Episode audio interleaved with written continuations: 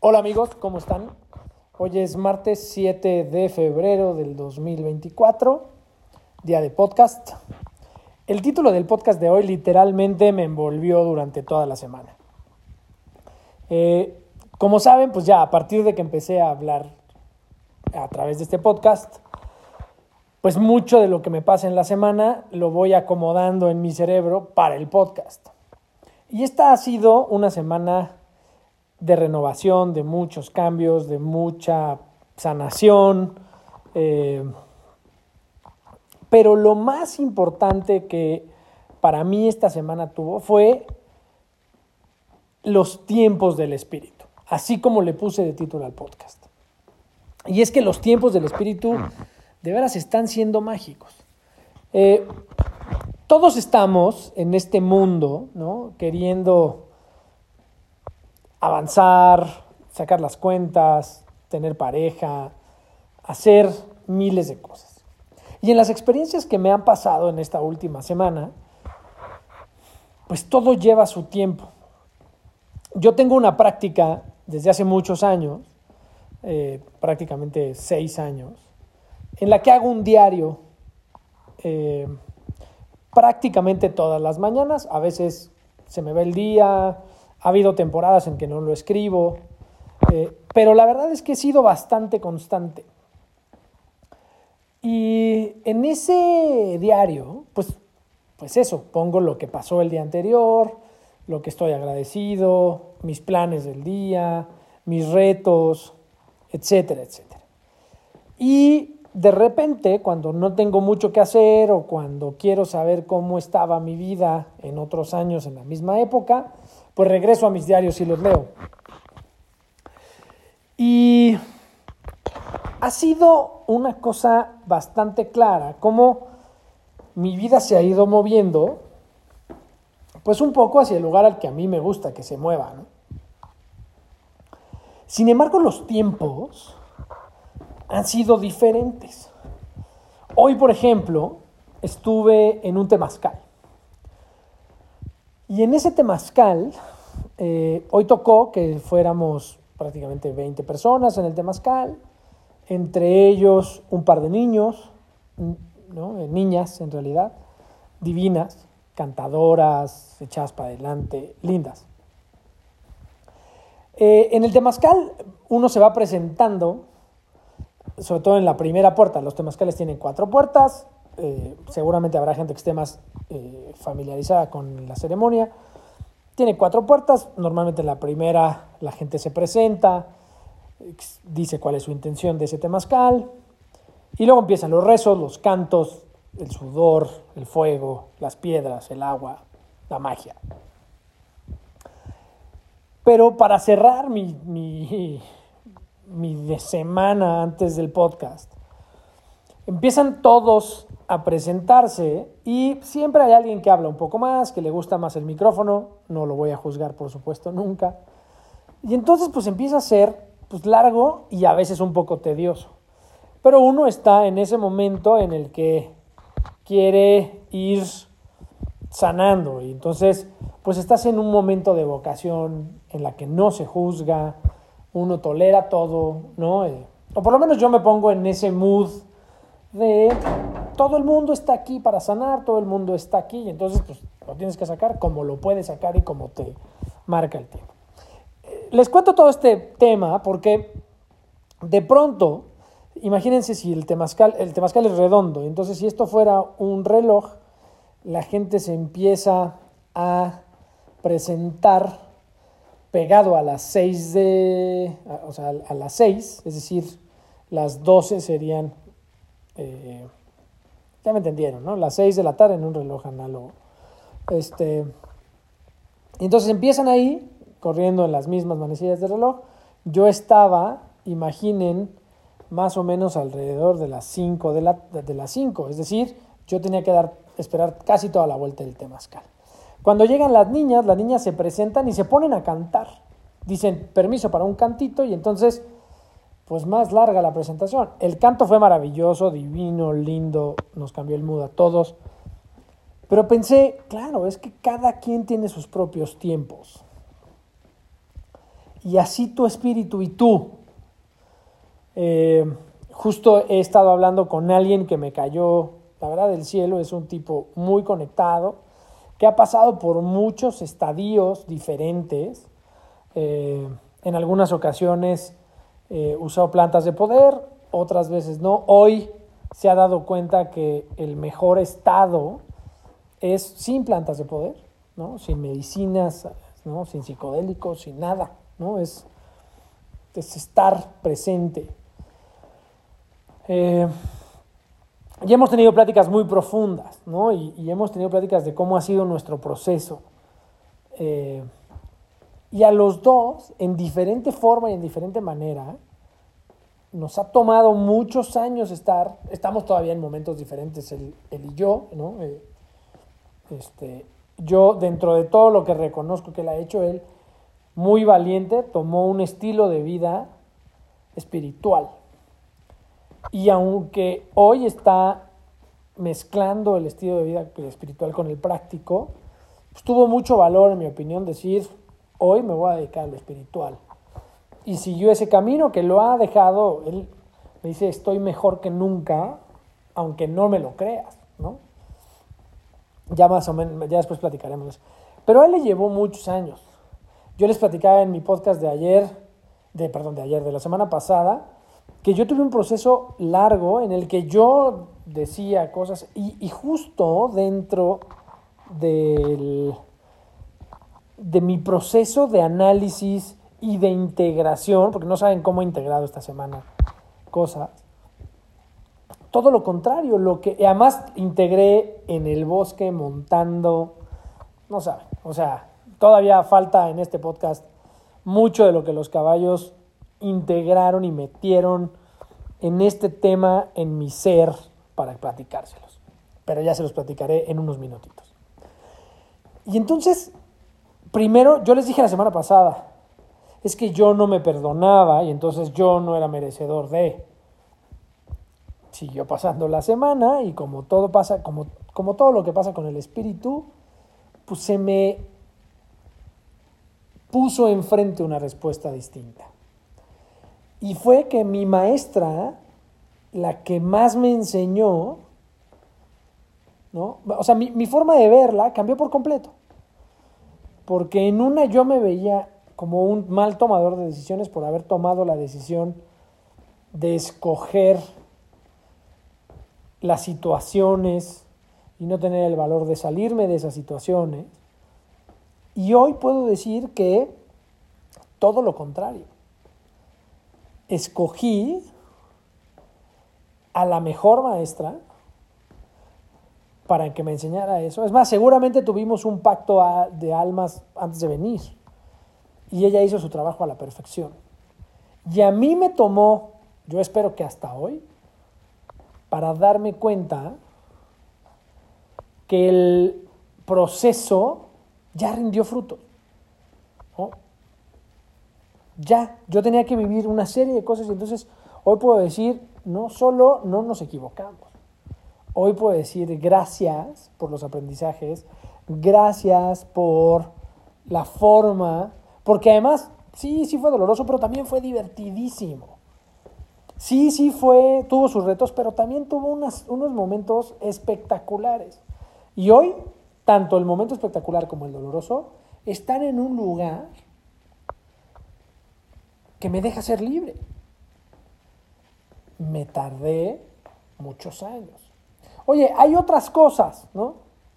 Eh, empecé a ver una forma de entrenar caballos. Y lo primero que sugieren todos los que saben entrenar caballos es, tienes que tener un nivel de paciencia. Porque aquel entrenador que pierde la paciencia, no entrena a su caballo, somete a su caballo. Y tal vez el caballo haga lo que tú quieres por una época, pero el caballo está traumado. Yo les puedo decir, este fin de semana, fue un fin de semana largo en México, para los que no nos escuchan en México, fue cumpleaños de la Constitución, eh, cumplió me parece que 102 años, eh, no más, ¿no? Porque es de 1917 107 años. Este, total, eh, estuve montando mucho. ¿no? Eh, prácticamente llegué el viernes en la noche, el sábado monté seis horas, el domingo monté seis horas, el lunes monté seis horas. Pero en esas seis horas salí al bosque y ahí mis caballos me fueron enseñando. Tengo una yegua que se espanta mucho y había que sacarla al bosque para decirle, aquí no pasa nada, aquí estoy. Pero cada vez que hacía una forma en la que se espanta, pues por supuesto me pone en riesgo porque se quiere hacer para atrás, salta, se quita, etc. Lo que había que hacer era respirar, verlo y ser paciente, decirle, este es tu proceso, no el mío. Yo ya sé que el bosque no es peligroso. Y entonces ahí me tocó a mí soportar y contener a mi caballo. Pero por supuesto mi caballo es una yegua, por cierto, que se llama Andrómeda, que eh, esa yegua estaba confiando en mí, o sea, sí se, sí se ponía nerviosa, sí se echaba para atrás, pero inmediatamente cuando yo empezaba a apretar un poco las piernas, a acariciarla, ella volvía a confiar en el momento. Decía, ok, estamos juntos en esto. ¿Cuántas veces lo hizo? Todo el camino. Fue un camino de prácticamente dos horas. O sea, no les quiero decir que cada paso se fue espantando, pero eh, sí les podría decir que de esas dos horas, cada 15, 20 minutos, había algo en su, en su ámbito de visión que la espantaba. Un pájaro volando, un roedor, una rama cayendo, unos perros ladrando, o sea, ya saben. Conforme fuimos pasando, o sea, el sábado, por supuesto, fue muy nerviosa. El domingo fue menos nerviosa. En vez de cada 15 minutos, tal vez cada 20. Y todavía se espanta, y todavía se echa para atrás, y todavía hay momentos en los que no sabe ni qué hacer. Pero me tocaba a mí ser paciente, acompañarla en su proceso.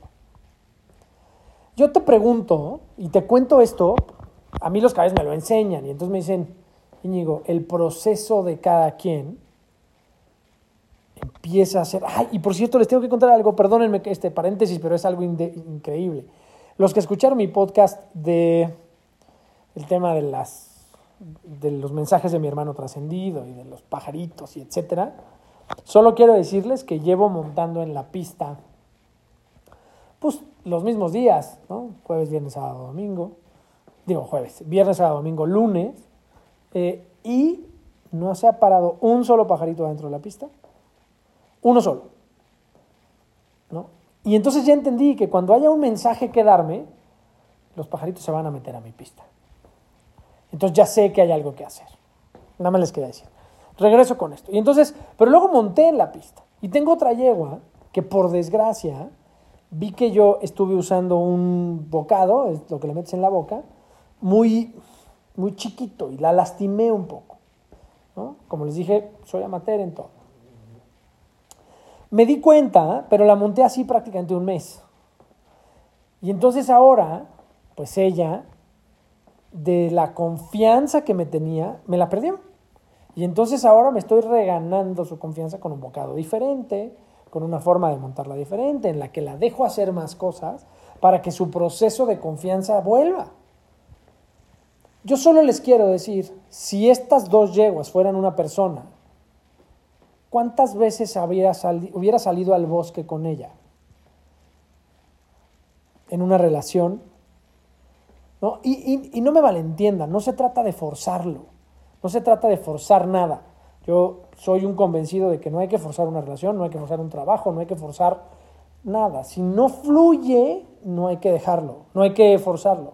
Pero tampoco se trata de abandonar todo a la primera. Es decir, no, creo que me entienden. Oye, esto tiene retos. O sea, escuché, a este el Everest, ¿no?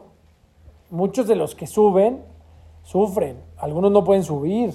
Es más, escuché una frase un poco dolorosa que dice, el Everest está lleno de cadáveres que iniciaron un proyecto llenos de voluntad y llenos de energía. Y son un cadáver en el Everest. A ver, es cierto, procesos, tiempos. Yo lo que quiero decir es, oye, tú estás un hijo, un amigo, una pareja, un trabajo. Yo entiendo que hay un momento en el que tienes que soltar y decir, hasta aquí. Pero ¿cuántas veces la acompañaste al bosque? ¿Cuántas veces le cambiaste el bocado y te, regan y, te diste cuenta que había una confianza que, que, que no se dio cuenta o que no te diste cuenta, pero que al final moviste algo? ¿Cuántas veces tienes que salir a decirle, yo aquí estoy en tu proceso? Y solo estoy. A ver, esto que les digo de los caballos, o sea, tengo caballos que confían muchísimo en mí. Eh, por ahí, es más, la foto que tengo en el podcast es un caballo que está echado junto a mí. O sea, más confianza que eso, perdón, pocas cosas. Y tengo caballos que aunque me conocen y saben que no les voy a hacer nada, antes de acercarme, dan dos pasitos para atrás todavía no tienen la confianza, todavía no les he dado. Y luego ya la pasamos muy bien. Todos mis caballos confían en mí, estoy seguro. Ninguno me patea, ninguno me muerde, ninguno, nada. Saben que no hay riesgo.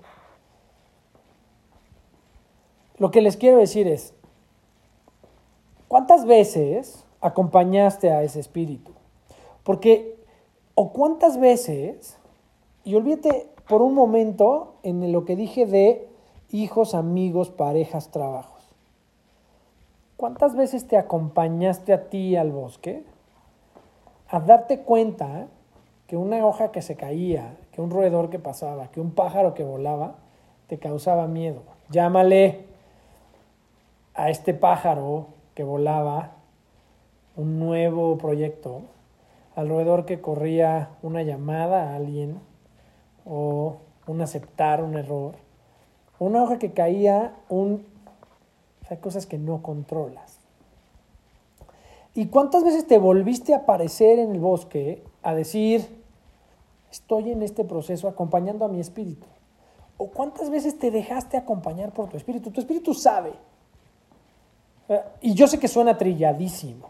Yo soy el primero que no comparte. Justo hoy le decía a alguien, después del temazcal, que incluso siento que hay gente que considera que tiene la verdad de la espiritualidad y de... Y yo creo que, como les he dicho, una de las cosas que más amo de los caballos es que el estilo de aquí puede funcionar, el estilo de allá puede funcionar, el estilo de allá. Y lo único que nos une a los diferentes estilos, o que nos debería de unir, es el amor por el caballo. Que un poco en la espiritualidad sucede lo mismo. Es cada estilo le funciona a cada quien en tiempos distintos. Porque, a ver, yo conozco gente que está perfectamente conectada hoy a través de una religión y que son buenas personas y que están conectados y que están presentes y, y creen en una religión, religión, la que ustedes me digan. Yo creí en una religión en una época y ahorita le podría decir a un creyente, no, mira, te voy a decir por qué tu religión está mal. ¿Por? Ese fue un proceso personal. A esa persona de junto le funciona ser católico, judío, protestante, you name it. Yo no tengo ningún espacio en decirle a nadie, esta es la verdad. Yo lo único que quiero decir en este, este podcast es que los tiempos del Espíritu son distintos para todos, para todos. ¿no? A esta yegua le está tocando tres salidas y posiblemente le toquen diez más para ser una yegua confiable al 100% a la que le podría dejar a mis hijos. Hoy no. Necesito acompañarla más en el proceso. ¿no? Justo mientras les, les digo este podcast, pienso, creo que me aceleré diciendo que yo voy a, o sea, que hay que acompañar a terceros. Acompáñate tú desde adentro. ¿no? Pero de veras acompáñate y además créete que el proceso va. Es decir, todos, todos queremos, y si no, la mayoría de la gente, todos queremos que las cosas sucedan rapidito. Ya medité pues ya que me cambie el chip, ya como más sano, ya que me cambie el chip. o sea, el espíritu trabaja, hay que hay que ir quitando capas. Eh, hoy tuve una gran experiencia, una persona que consteló conmigo eh, me platicó de algunas experiencias nuevas que luego, luego ella me dijo, esto lo trabajamos juntos. Y mira, hoy yo soy, también tuve una experiencia, hice un, un proceso de sanación través de una recalibración energética y en la mañana y en la tarde tuve una llamada inesperada respecto de lo que estaba trabajando. Y así, ¿no? Pero por otro lado, tengo gente que todavía sus procesos no han estado tan movidos como nos hubiera gustado. Cuando hago constelaciones, cuando guío constelaciones, eh, me ha tocado en más de una ocasión que el campo se mueve de, prácticamente de manera inmediata. Es súper elocuente y además a mí me bajan cosas. He empezado a sentir algunas vibraciones que cuando estamos, o por lo menos así las he leído yo, cuando estamos en el camino correcto o en el camino del trabajo de la persona que está constelando, yo tengo unas vibraciones corporales distintas a cuando no estamos llegando al fondo. Y por supuesto estoy afinando esas sensaciones. ¿no? ¿Cómo, me, cómo, cómo me ven los caballos? ¿Cómo ven a la constelante? ¿Hacia dónde ven? Yo he estado tratando de aprender y he estado aprendiendo todo lo que me dicen los caballos, cuando se mueven, cuando no se mueven, cuando mueven la cola, cuando mueven la mano, cuando, etcétera. Todo es un mensaje. La mayoría de los mensajes los recibe la persona que constela. Pero así como les digo que hay constelaciones en las que de pronto tengo, wow, unos movimientos prácticamente inmediatos, hacemos una pequeña meditación antes de empezar, abrimos el campo, empiezo a hacer preguntas y el campo empieza a darnos respuestas, a darnos movimientos, etcétera, etcétera. Claro, también tiene que ver con la energía clara de alguien, ¿no? Alguien que está muy trabajado, que está menos trabajado, y hay gente que no quiere trabajar, que cree que quiere trabajar una cosa, pero en realidad a mí el campo me ha enseñado que a veces son otras. Y ahí es en donde los tiempos del espíritu vuelven a hacer su aparición. Que hay gente que cree que está en un lugar. Y, no, me, no me tomen a mal esto, no, no quiero decir, no lo estoy juzgando, pero es, pues tú te has contado una historia y crees que estás en un lugar. Y luego te das cuenta, o yo, no me, yo, yo creo que se dan cuenta, en las constelaciones, que están en otro lugar. Es decir, que el tiempo que les va a llevar llegar ahí donde creen que estaban, pues es un poquito más largo. O bien, están ahí, pero en realidad se acaban de dar cuenta, a veces les cae, que quieren estar en otro lado. Ahora, de la misma manera, les puedo decir que hay momentos en los que las constelaciones Pasa una hora y el campo prácticamente no se mueve. Y pasa otra hora y se movió tantito. Y, y, no me malentiendan, a veces el poco movimiento también es un mensaje. Y quien está constelando a veces dice, claro, es que, es que así es mi vida. Es que así sucede. Cierto. Y entonces sus tiempos son distintos. Y entonces, lo único que hay que hacer es lo que yo recomiendo y lo que yo he hecho conmigo es no desesperar. Sí son diferentes los tiempos, los tiempos del espíritu, pero no son, no son contrarios. Si tu espíritu y tú son tú, y, y que no se nos olvide, o sea, al final tu espíritu sabe lo que quieres, y te lo quiere decir, lo único que necesitas es que le creas, que te abras, que, que confíes. Pero también es, es parte de ti, sabe lo que te gusta, sabe en qué momento lo necesitas. Solo que a veces necesita... O sea, yo no puedo poner una ventana donde no hay una pared. ¿Me entienden? O sea, es, es, es, yo sé que es muy básico, pero es que yo quiero una ventana. Pues sí, tienes razón, pero yo antes de darte una ventana tengo que poner toda la pared, todo alrededor de la ventana. Tiene que estar hecho para que eso parezca una ventana. ¿No? no puedo poner un techo sin poner las paredes. Oye, yo sé que quieres un techo. Lo más importante de una casa es un techo, o una de las partes más importantes. Pero no le puedo poner el techo si no tengo en dónde ponerlo. Tengo que poner las columnas, tengo que poner los cimientos. Está claro lo que quiero decir. Y entonces a veces, que es en donde no nos damos cuenta, porque ahí sí creo que la sabiduría del espíritu es diferente. Eh, e insisto, tienes que ir aprendiendo lo que les he dicho siempre, que desde luego no es mi idea, pero, pero que he tomado como propia, que la vida te va llevando, y a veces te lo dice con mucho amor y a veces no con tanto, y a veces hay que estar un poco más abierto a que, ¿qué me quiere decir la vida?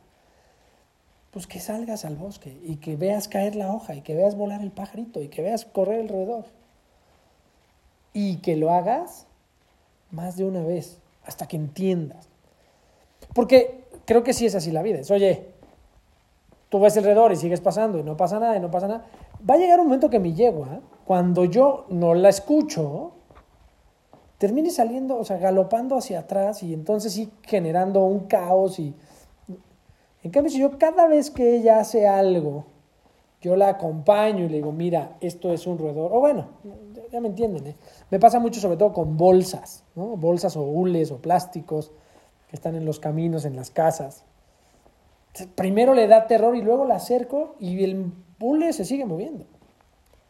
Pero estamos ahí, el tiempo que sea necesario, viendo, viendo que ese hule no es nada. Pero que si no le dedico el tiempo, va a llegar un momento en el que un plastiquito va a ser un fenómeno natural para él. Amigos, al final, este, este podcast para mí es muy revelador. En las constelaciones lo veo cuando el campo se mueve y de pronto se mueve y luego llevábamos dos horas sin movimiento y de pronto todo se empieza a mover y los sentimientos empiezan a salir y las vibraciones dan y nos tomó dos horas de qué? De estar de permitir, de darnos permiso o de pedirlo. También nuestro ego, híjole, ¿no? Es, es, a ver, es muy necesario. Yo creo que el ego sigue siendo parte de lo que necesitamos. Solo hay que saber cuándo juega el ego y cuándo juega el alma. Porque son un gran equipo juntos sigue siendo tú, sigo siendo yo. ¿no? Pero a veces es, ¿no? Los que jugamos videojuegos, para los que jugamos videojuegos es muy sencillo. Pues hoy juegas, hoy, hoy, hoy metes en el combate a tal y contra este otro contrincante pues metes a este otro. ¿no? Yo sé que no todos tienen mi edad ni todos han jugado videojuegos, pero y otros más. Pero, pero me parece que es la mejor analogía. Además, es la mejor analogía en los deportes, en todo. A veces juegas con uno y a veces juegas con otro. Hay que, hay que saber, ¿no? Y el ego quiere todo para ayer y el alma sabe que todo se toma su tiempo. Y ahí está el pleito. Y no es uno ni bueno ni malo, ¿eh? Yo creo que, y tal vez lo que voy a decir es muy grave, pero tal vez también si el alma solo trabajamos con el alma, pues la parte práctica, la parte también te necesita... Esto se me acaba de ocurrir ahora. O sea, de verdad, hay que dejar que el espíritu trabaje. Yo no estoy tan seguro si hay que dejarlo que trabaje solo. Porque somos cuerpo y alma. Somos cuerpo y espíritu. Y necesitamos las dos. O sea, mi mano izquierda es espectacular. Mi mano derecha es espectacular. Pero juntas.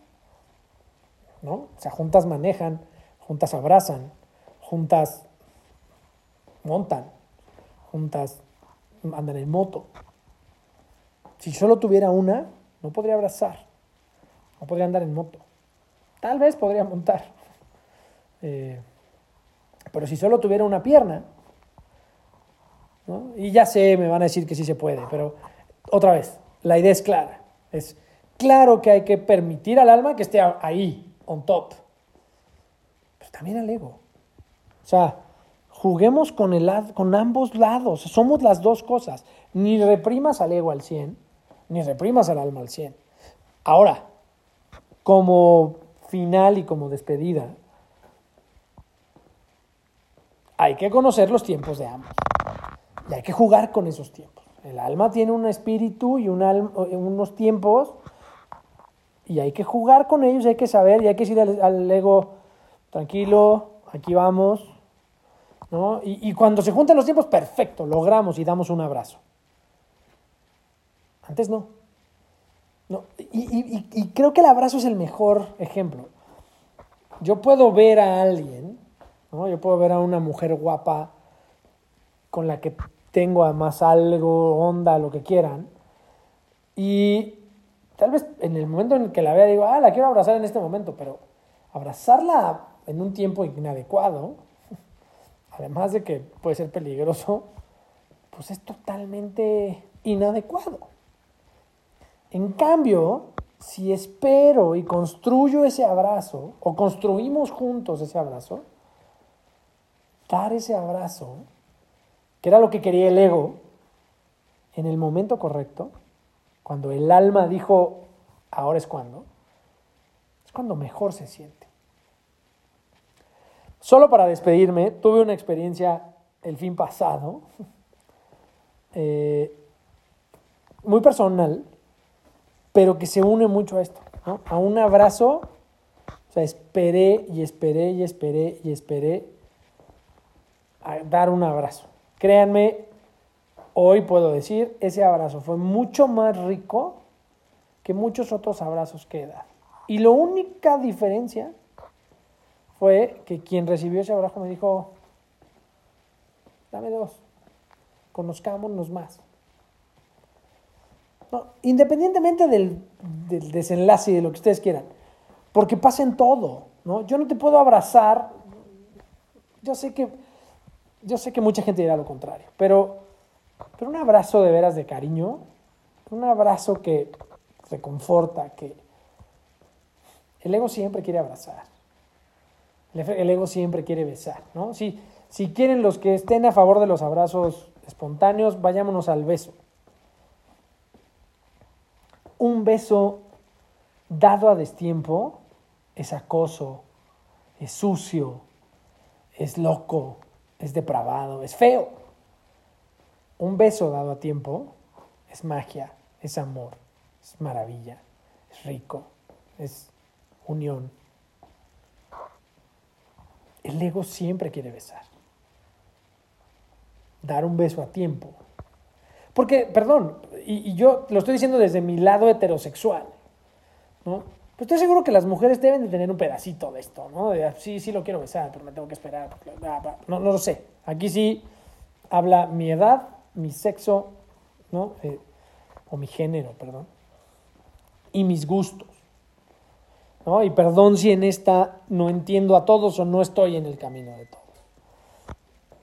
Lo digo desde el corazón. O sea, lo que quiero entregarles es, denle tiempo al espíritu a que construya. Y les va a dar lo que el ego quiere. Pero se trata de tener ahí, ¿no? De, eh, Cuando montamos a caballo, a veces decimos las piernas son el acelerador y las manos son el clutch. ¿No? Los que manejan estándar saben. Perdón, ya me, les prometo que ya, pero es, es en el tiempo correcto yo le doy la fuerza suficiente a mi caballo para que haga eso que quiere, saltar, hacer un aire de doma, eh, o sea, le, le entrego y luego le doy una cadencia, le doy un paso, hago que suceda. Queridos amigos, me alargué cinco minutos más, pero es un tema que como pueden ver podríamos hablar horas y horas. Espero que sea de utilidad, les mando un abrazo y espero que el espíritu y el ego siempre estén coordinados.